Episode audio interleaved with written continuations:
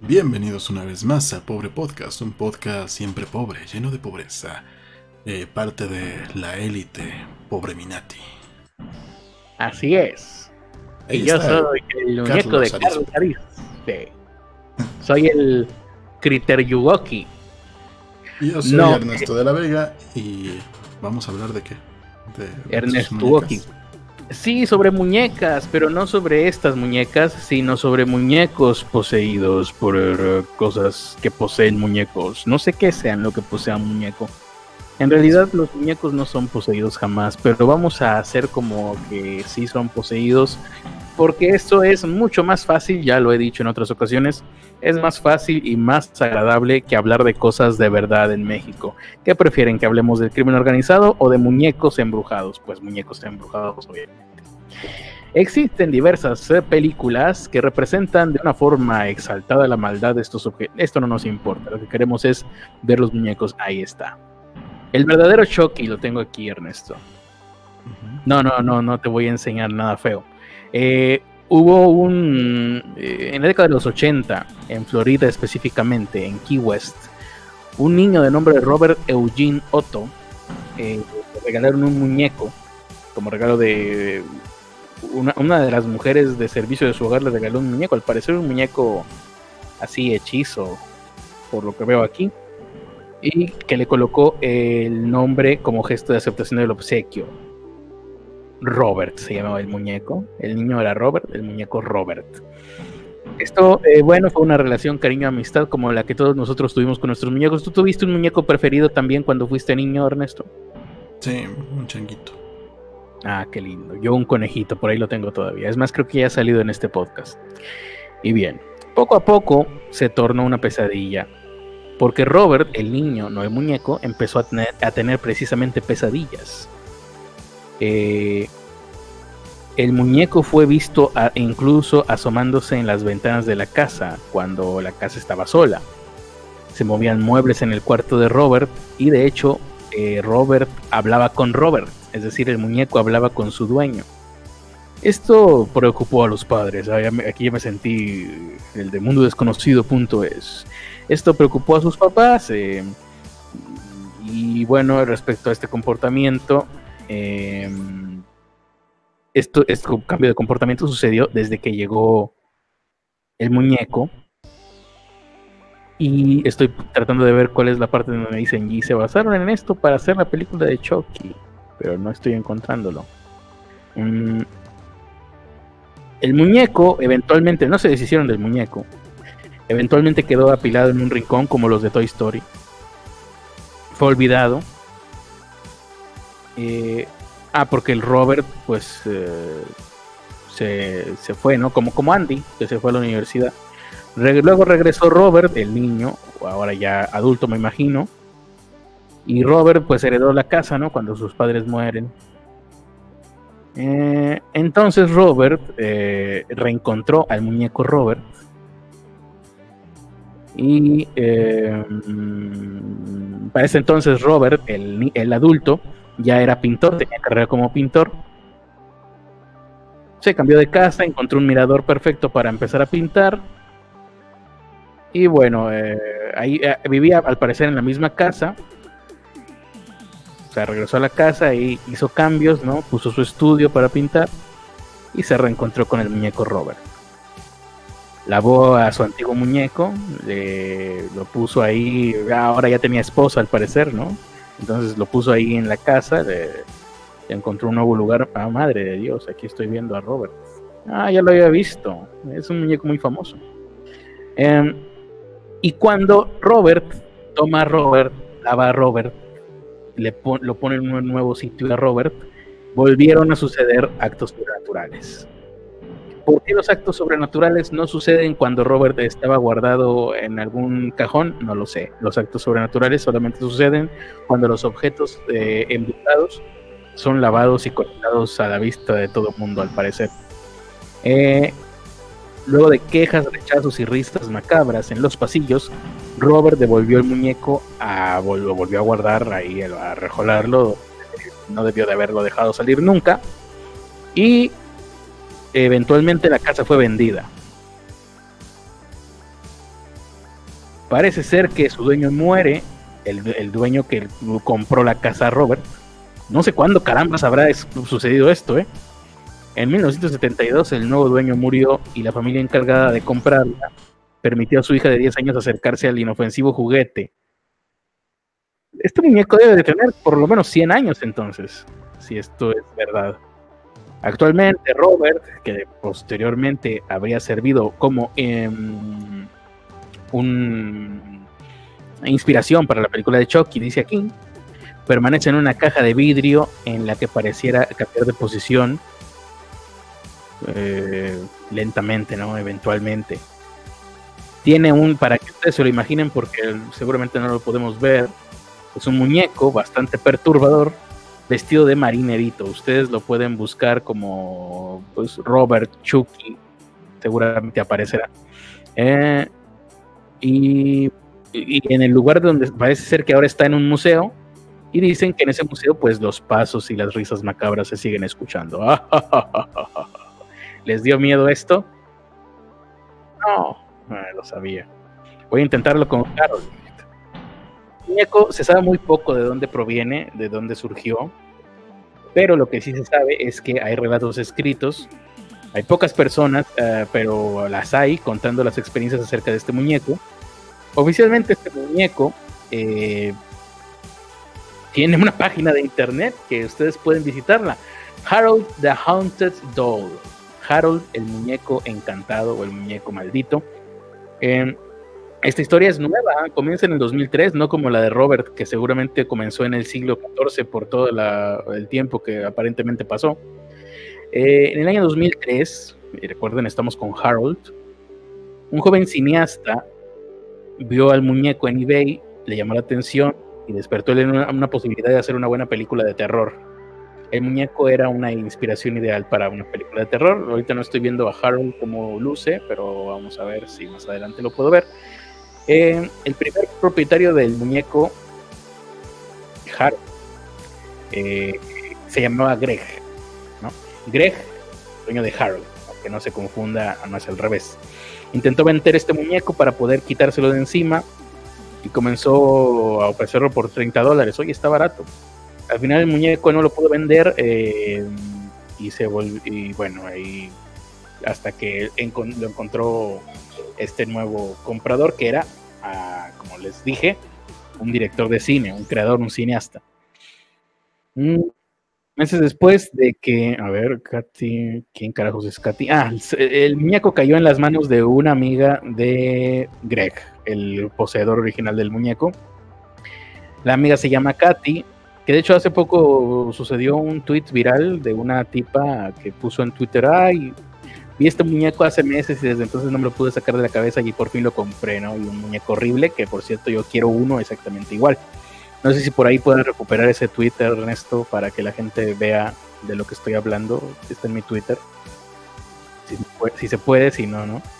Para que vean el muñeco que ahora, a partir de ahora, yo trataré de recrear una réplica, crear una réplica de ese muñeco. A ver si le decimos a Raven, a ver cuánto, cuánto y por qué tan caro.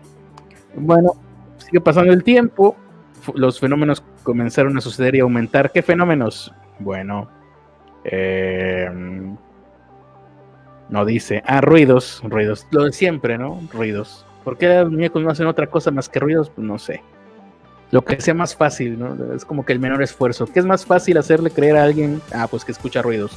Porque para hacerlo creer que está viendo algo, pues está más canijo. Es otra área del cerebro diferente. O para hacerlo creer que huele algo que no está ahí, no, pues esto está todavía más canijo todavía. Bueno, pues ruidos será. Katy, la nueva dueña del, muñeco, empezó a hablar con, eh, bueno, pues, quiso vender otra vez ahí en, en, eBay y al parecer ahora sí ya fue cuando le llegó al cineasta este. Carajo, estoy esperando la parte en la que llega al cineasta.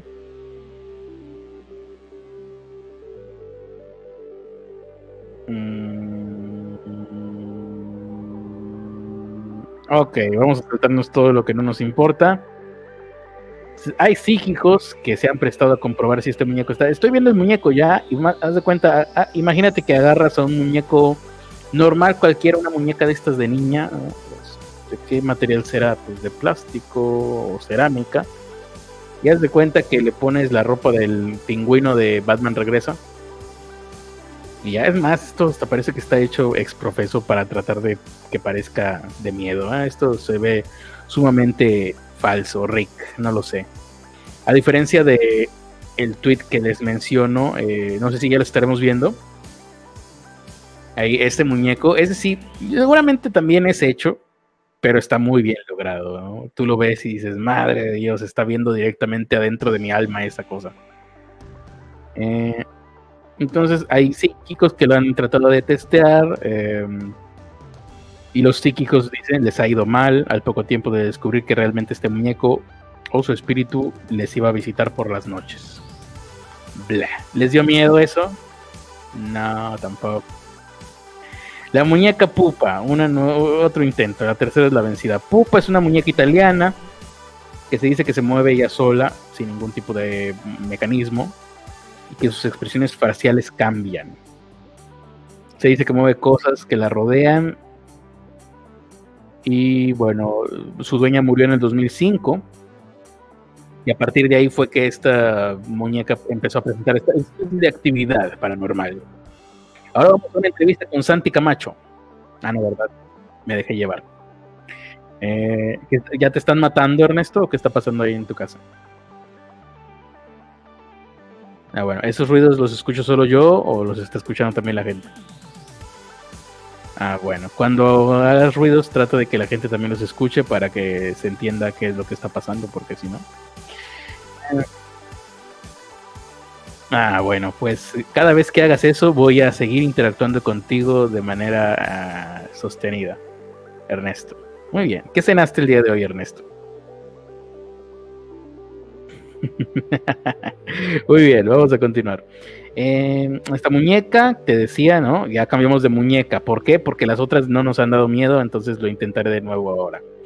La particularidad de esta muñeca que se empezó a mover, recordemos cuando su dueña murió, es que fue hecha imagen y semejanza de su dueña. Ok, esto ya es un poquito más interesante. Una costumbre que se tiene en Italia, que mm, bueno, en otras partes del mundo, que tú tienes, le haces una muñeca a alguien y esa muñeca, ese muñeco se parece al dueño al que se lo vas a regalar. La verdad es que no, la verdad es que me parece una costumbre bastante extraña. Imagínate que te quisieran regalar un muñeco pero que lo hicieran eh, parecido a ti. Sería muy perturbador creo yo. Sería bastante creepy, no, no suena algo que me gustaría. Sí, y al parecer pues es una costumbre que se tiene o se tenía, por lo menos en Italia.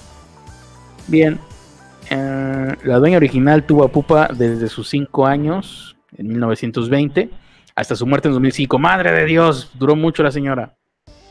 La muñeca sobrevivió a los horrores de la Segunda Guerra Mundial, a varios intentos de destrucción en fechas posteriores, y la muñeca siempre mantuvo, se mantuvo al lado de su dueña durante viajes que hiciera fuera de Italia a los Estados Unidos y de regreso.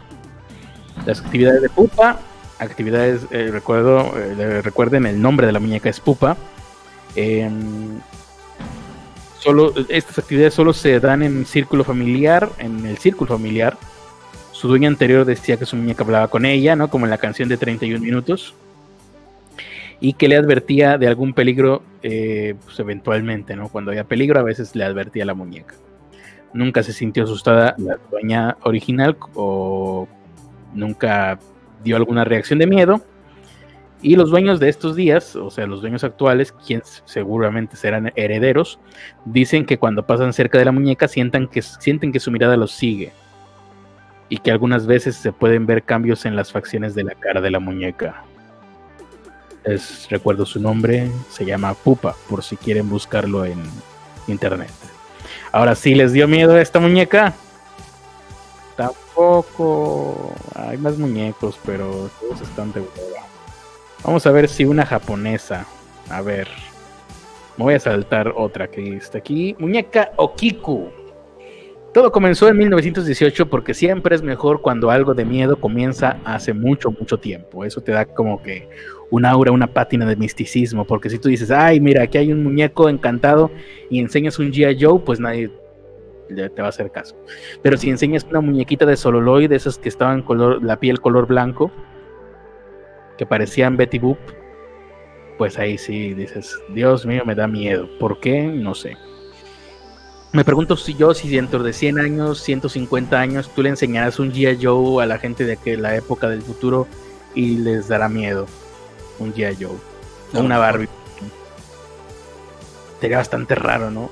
Que imagínate poder llegar a ir a ese mundo y dices, wow, la tecnología, los avances, todo el mundo está conectado a internet las 24 horas del día y sacas un Ken y todos se se, se, cabrean, ¿no? se cabrean, no se se cagan. Se cubrean. pues bueno, em, una niña le compraron una muñeca, me imagino yo, Japón. una persona de nombre Kukurukukukuku le compró una muñeca a su hermana de nombre Chakurukukukwakwa. Y bueno, em, esto fue en Hokkaido, ah, en una isla japonesa de Hokkaido. La muñeca medía 40 centímetros de cuando las muñecas eran algo imponente. Vestía un mono tradicional japonés. Sus ojos parecían perlas negras dentro de una cara blanca de porcelana hiperrealista, porque todo en aquel entonces era racista.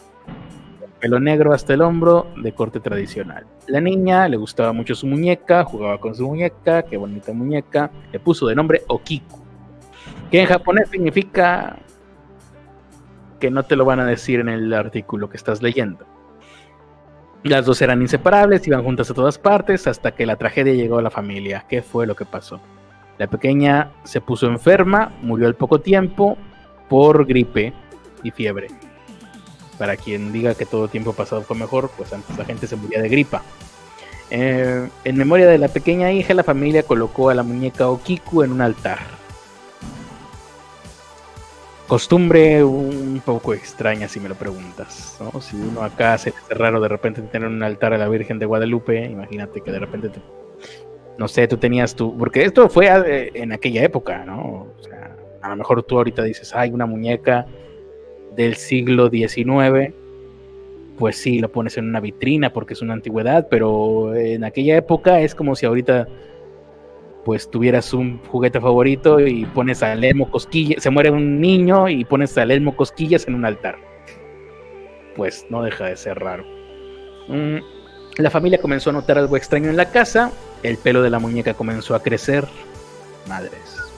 Esos, esas cosas sí darían miedo, ¿no? Que se mueva la muñeca y que digan, ah, te voy a matar, pues sí puede ser Carlos Trejo que le puso unos motores adentro. Pero que de repente eh, es, es como eh, no sé si tú viste alguna vez la película Poltergeist, Ernesto. Yo la vi hasta hace poco. Sí, es, de mis películas favoritas. Ah, excelente. Entonces recordarás a la perfección. Toda la película se la pasan con efectos que parecen de esa época, pues eran muy costosos y muy elaborados, ¿no? De fantasmas y de luces y cosas así, ¿no? La recuerdas. Es eh, uno de los grandes logros de Industrial Light and Magic, de cuando apenas iba empezando esa empresa. Pero la escena más perturbadora y que más miedo da, y seguramente estarás de acuerdo conmigo, es la escena de las sillas en el comedor. Que es una escena que a lo mejor, que sí está bastante bien lograda, pero a lo mejor dices, pues tecnológicamente no requiere mucho yo me eh, yo eh, te digo, la vi hace un par de semanas apenas por primera vez en mi vida. Y cuando pasó esa escena, sí la tuve que regresar varias veces. Creo que la vi como cinco veces. Le regresaba y le regresaba porque decía, como madres hicieron esto. Y es una, ya, bueno, no hay un detrás de cámaras. Afortunadamente no hay un detrás de cámaras. Bueno, yo no lo encontré fácilmente, un detrás de cámaras de esta escena en particular. Entonces ya por, por, por, obsesión dices a ver cómo le habrán hecho y ya más o menos te imaginas una manera de haberlo hecho y dices, bueno, pues tecnológicamente no requiere mucho, sí, requiere mucha habilidad y un equipo bastante eh, efectivo, ¿no? Bastante eficiente para poder hacer esa escena de, vaya, para que más o menos se den una idea a quienes no la han visto, la protagonista, o bueno, una de las protagonistas sale de cámara durante tres segundos y al regresar la, cámara a enfocar una mesa donde tres, cuatro segundos antes había una silla, una mesa y unas sillas de un antecomedor, eh, las mesas ya están apiladas encima de la, Las sillas ya están apiladas encima de la mesa de una manera bastante perturbadora. Y, y eso, y no las luces y todo. Uy, las, hay un monstruo incluso ahí, sale un animatrónico horrible. Eso no te da miedo porque sabes que es un animatrónico, pero que de repente te cambien así la situación, eso sí da miedo. Y por eso digo yo, ah, que de repente a un muñeco le empiece a crecer el cabello, eso sí da miedo, ¿no? Y no que de que se levante y empiece a perseguirte, ah, te voy a matar Andy, pues no, le das una patada y lo rompes y ya. Ah, creo, que, creo que lo que me gustaba de la película no era tanto los efectos, porque los efectos ya son bastante chisis para, para esta época. Ajá, porque ya. La, película es del 80. tú la debes de haber visto como 15 años después de que salió. Igual yo, yo, creo que más, porque yo ya la, la, vi por primera vez cuando iba en la prepa. No, dije yo, igual yo, no, no, no. Yo, yo la vi hasta hace poco, pero si lo hubiera visto en su época también me habría tocado verla unos 20 años después. Pero creo que, creo que lo que más, lo que más te altera son justamente los momentos donde no está pasando pues todo lo de los efectos, donde está como la tensión, cómo, llevan todas estas escenas que, que ahorita pues ya todos son screamers, pero en ese momento era como, pues, si no te, no, sabías cuándo te iba a salir cualquier cosa. Esa escena, la escena de las sillas es una, porque no es un screamer, no te hace gritar, te hace que se te salten los ojos nada más. Sí. Es que madre, ¿qué pasó aquí? Entonces, así es esto, ¿no? De, lo de la muñeca que le crece el pelo el pelo le había crecido hasta las rodillas de la muñeca, lo que causó que la familia creyera que el espíritu de la niña Harakiri Tobogán Golki Toki estaba de alguna manera dentro de la muñeca Kuki Kuko. Eh, volvieron, le cortaban el cabello y le volvía a crecer el cabello a la condenada muñeca. Según pues la época, te digo, eran los años 30, eran los años de 1930, pues tampoco había mucho que hacer más que inventando historias. La familia se trasladó a otra isla de ahí de Japón, que no es de, donde vivían, vivían en una isla, pero no otra, por la Segunda Guerra Mundial. Y bueno, creían que el espíritu de su hija aún se encontraba en el interior de la muñeca, mm, pero no estaban dispuestos a llevársela con ellos, por lo que decidieron llevarla a un templo en la ciudad de Iwamizawa, Japón, en Japón y la muñeca sigue ahí actualmente. Desde que sus padres la dejaron ahí, ahí sigue. Todos los monjes del templo. ¿Para? ¿Qué hace? ¿Qué pasó? Ah, ok. Entonces los monjes del templo eh, también pudieron comprobar que efectivamente el cabello de la muñeca crecía. y Después de cortar el pelo a la muñeca se convirtió, eh, cortarle el pelo a la muñeca se convirtió en una tarea habitual para los monjes de ese templo. Al día de hoy, dice aquí, no, no está claro por qué le crece el cabello a esta muñeca. Nadie ha sido capaz de explicar cómo es que su cabello siga creciendo de manera continuada durante casi un siglo. hay científicos que han analizado esta muñeca, han analizado muestras de pelo, más bien, de la muñeca, determinando que el pelo es de origen humano. Pues ahí más bien yo creo que es una especie de es ardid publicitario de los monjes de este templo. Como, mm. como que lloran. Había en la India unos, un Buda, no sé qué, que, tomaba leche. Que después se vio que, bueno, por las características con las que estaba hecha la estatua, lo que pasaba es que pues, el material era poroso y y absorbía por efecto capilar, se absorbía la leche, ¿no? También, tú, mm, explíquenme qué carajos tiene de milagroso que una estatua beba leche, o sea, yo, que multiplique panes, que convierta agua en vino, esos son milagros, pero que beba leche, pues no, no, no le encuentro mayor milagro. Pero por lo pronto, esos son todos los muñecos. A, mí se me ocurren algunas opciones, no, no están tan bonitas las opciones. opciones para explicar por qué le crece el pelo al. explicar por qué le crece el pelo. O sea, tú sabes que, ah, ya muerto te sigue creciendo el pelo después. Después de eh. varios años. Y entre más conservado esté tu cuerpo, más tiempo te va a seguir creciendo el cabello y las uñas. No, estoy seguro, ¿eh? habría que checarlo.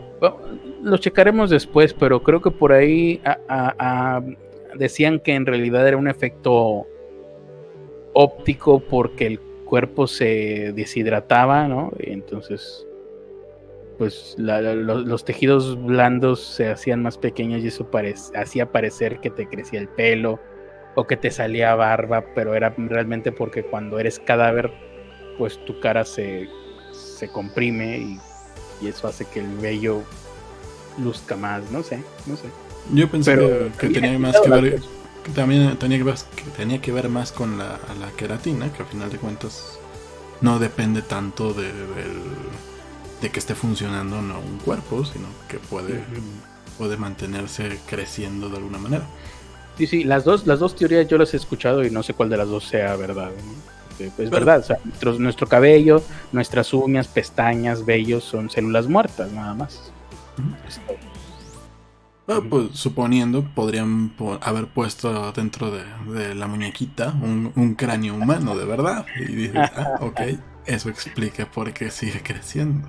Una cabeza de jíbaro, ¿no? Reducida por un jíbaro. Exactamente. Eh, no, creo que el efecto dure durante 100 años. No, pero... Habrá que ver. Pero está eh, eh, De todos los, los que leí, el más interesante fue el último, fíjate. Porque eso sí, como que son de esas cosas que no son screamers, pero son perturbadores. Y bueno, aprovechando esta mm, pequeña sección que ya ha terminado, no sé si tú quieres comentar algo al respecto, Ernesto. Yo quiero hacer un pequeño ejercicio porque habíamos hablado acerca de este youtuber Reset, ¿verdad? Así es. Un youtuber, no sé si para recordarle un poco a la gente, mientras yo preparo aquí lo que tengo pensado hacer, puedes recordarle un poco a la gente de qué se trataba. Esto bueno, eh, el youtuber lo que hizo fue humillar a un vagabundo. Realmente ese es el gran problema de lo que hizo, ¿no? Eh, el tipo pues preparó unas galletas Oreo, les quitó el relleno y sustituyó el relleno con pasta de dientes. Lo cual pues está culero, pero pues aún así dices, bueno, a ver qué... Eh, el problema fue que, que estas galletas no se las comió él, no se las dio entre amigos, ahí como un reto. No, estas galletas se las dio a una persona que, un indigente, una persona que vive en la calle, sin techo. Y bueno, como Ernesto dice, la broma, él, él pues se lo dio a una persona, eran, según vimos ahí en el documento legal de la demanda, ¿no? Para más eh, referencias ustedes pueden checar una de nuestras eh, secciones anteriores. No sé, no recuerdo cómo se llamaba Ernesto la sección. La, dice Reset. De Reset, ok. Pobre podcast Reset, para que más o menos vean. Pero básicamente se trata de que le quitas el interior de. Eh, ¿Qué es esto? Eh, es azúcar glass y manteca, ¿no? Sí, claro. Relleno hermoso, me acabo de romper, Aquí está, se lo quitamos. Y en su lugar le vamos a poner pasta de dientes. Ah, cabe aclarar, yo esto lo consulté, aproveché el fin de semana y lo consulté con mi eh, nutriólogo, porque cuando yo busqué información en internet, aquí está la pasta de dientes, no conseguí una pasta de dientes que fuera completamente blanca, vamos a tener que utilizar esta pasta de dientes, pues que es multicolor como la que todos usamos, pero pues básicamente el efecto sería el mismo. Bueno, no la, que la que él usó tampoco era blanca, era azul. Ah, era azul. Ajá. Le puso pasta azul a, las Oreo. Ajá. Eh, como quiera, el pobre hombre se la comió. Bueno. Y, mi, bueno, te decía, yo lo consulté con un nutriólogo, con un doctor de verdad, porque sí, uno busca en internet información y pues básicamente te dicen que por comer pasta de dientes en una galleta Oreo, pues puedes perder la vida o está en riesgo tu vida por el sodio y todo eso, ¿no? Por eso mejor dije, voy a la segura. Y mi nutriólogo me dijo, bueno, no, no, no, realmente no. Eh, las fábricas, las compañías encargadas de, de, crear las pastas de dientes, lo hacen pensando que la gente se las puede comer accidentalmente o que se las van a comer necesariamente. Entonces las hacen pensando en que las pastas de dientes puedan ser ingeribles. Eh, aquí está. O que a alguien le guste el sabor y empiece a, a lamer todo el tiempo un tubo de pasta dental. O a un niño, ¿no? Los niños. Porque bueno, no sé si actualmente se, se sigue haciendo así, pero en mi época me acuerdo que las pastas de dientes para niños les ponían sabor para que los niños pudieran lavarse los dientes, ¿no? Cuando tú eres niño, te quieres lavar los dientes con pasta de dientes mentolada y pues es prácticamente Ah. imposible. No sé si ahorita siguen haciendo eso, no sé si tú sepas algo, Ernesto. Pues no sé, porque muchas de esas pastas de dientes creo que provocaban caries. Mm, me Por lo, imaginé. mismo, por lo mismo que tenían un saborizante dulce. Y entonces mi, mi nutriólogo me dijo, no, no, no hay problema. Ah, porque le expliqué, bueno, es que había un youtuber, yo subo videos a YouTube y había un youtuber que hizo esto, esto, aquello, como una broma. Y me dice, ah, no, no, puedes hacerlo tranquilamente la broma. Y le digo, ah, no, bueno, no, no. Sí, a a, digo, hacer- a- a final de cuentas no fue un problema de daños a la salud, fue un problema de daño moral por lo que dijo, eh, por, por Y por, y por la otra cuestión de, de que le ofreció comida con excremento de gato a unos niños también, eso, eso ya es, Sí, Uf. eh, es- ahí sí, no, no. es a la cárcel.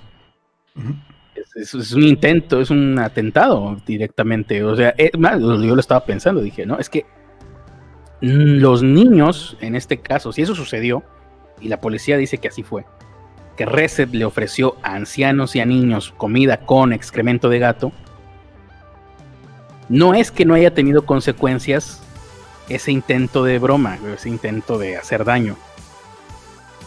Eh, no tuvo consecuencias porque no lo aceptaron, pero por, por Reset, si hubiera sido solamente por el youtuber este, esa gente hubiera comido excremento de gato. Es exactamente igual a que si él les hubiera aventado el automóvil encima tratando de atropellarlos, y estas personas, estos niños y ancianos, ancianos, hubieran logrado saltar al, al cofre del auto. Y dices, ah, bueno, no los atropelló, no pasó mayores. No, no, no, no los atropelló por pura suerte. Pero si hubiera sido por él, su intención era atropellarlos. Su intención era que comieran excremento de gato. A mí me parece algo sumamente grave y sumamente castigable. Ahora, Ay, por- regresando. Por, cierto, por cierto el, el tipo escribió y dijo que iba a apelar esta decisión de, de, de que le prohibieran ocupar YouTube. Eh, o sea que piensa extender todavía todo este proceso de juicio. Y que iba, según esto, iba a dar un comunicado sobre qué es lo que iba a pasar con su canal. Bueno, entonces mi, mi, nutriólogo me dijo, ah, no, pues puedes tranquilamente hacer la broma. Le dije, no, claro que no, tengo 34 años, yo ya no estoy en edad para hacer esas cosas. Para lo que sí estoy en edad es para yo mismo ponerle pasta de dientes a estas dos galletas que se supone que eran las dos galletas del paquete que traían pasta de dientes. Reset dice, dijo en el juicio que solamente dos de las galletas traían pasta dental y las otras pues eran galletas normales. Así que vamos a ver si una persona, para empezar, si te darías cuenta de que la galleta trae pasta de dientes en lugar de de, de- la crema esta, de la- del relleno blanco. Así a vista, y me dices que él utilizó pasta de dientes azul también, pues es evidente que no es una Oreo normal. Ahora vamos a ver a el sabor. Y Ah, bueno, a- ahí tú le echaste mucho más. ¿Así? Sí, sí él, él echó poquita. Ah, bueno, vamos a ver entonces. Ah.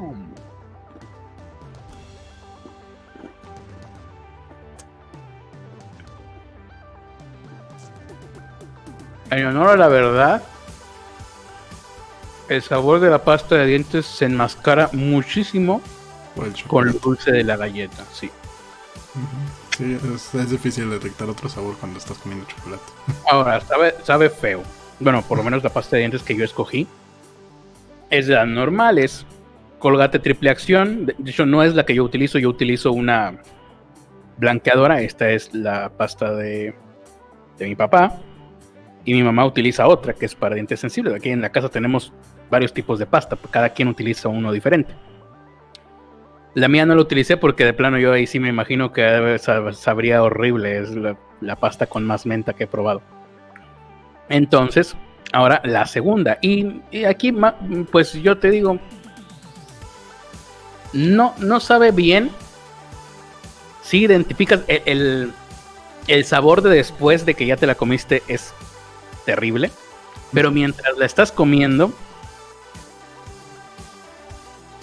si, si, te la comes descuidadamente y si llevas mucho tiempo sin probar una Oreo y si tienes mucha hambre, como tal vez sea el caso de este hombre, por lo menos la primera sí te la, se la comes y te das cuenta hasta después de que ya te la comiste. Ahora la segunda, y esto es solamente para más o menos replicar el experimento y ver si a lo largo de esta grabación, de las siguientes grabaciones, tengo algún malestar, dolor estomacal, no, lo creo, al parecer ya, ya vi que, que no está tan heavy, pero vamos a ver, la segunda, ¿eh? Y bueno, lo que estaba también diciendo Reset es, sigue echándole la culpa a, los medios de comunicación. La verdad es que yo, ahí sí no sé, o sea, al final de cuentas, eh, ya cuando trasladas hacia, hacia lo físico, yo creo que ya mereces un, castigo. O sea, tal vez si hubiera sido por alguna cosa que dijera, por el discurso, por... Pero estás haciendo parte de una broma a alguien que no está siendo consciente de esto que no es partícipe. Pues como, como la mayoría de los programas, cuando, cuando los programas de televisión hacen algún tipo de broma, está todo pactado. Al final de cuentas tienen Tiene que estar pactado porque si no las demandas estarían cabronas y ninguna producción se arriesgaría a ese tipo de cosas. Exactamente. A lo mucho, lo, lo, más que puede llegar a pasar es que eh, te digan tú firmes sin que sepas en qué consiste la broma. O sea, que firmes un release form sin que sepas en qué consiste la broma. Eso sería como lo, digamos, el, peor de los escenarios, pero en la mayoría, en la, mayoría de los casos sabes qué tipo de broma te va a tocar. Pues ahí está, ese fue el experimento. La experiencia es horrible, el aftertaste es horrible, pero mientras te lo estás comiendo, la primera sí te la puedes llegar a comer sin darte, casi sin darte cuenta de que te acaban de dar pasta de dientes. Y bueno, pues vamos a ver a lo largo de esta grabación si tengo algún tipo de malestar o no. Por lo pronto en esta sección fue todo. Y pues nada, nos vemos en las siguientes secciones. Muchísimas gracias por habernos visto. Esto fue Pobre Podcast. Recuerden, pueden entrar a pobrepodcast.com y darnos todo su dinero. Voy a tener que comerme las demás para quitarme el mal sabor de boca. Qué terrible es ser, eh, qué difícil es el oficio de ser podcaster, ¿eh? Cómete esta, Critter, cómete esta.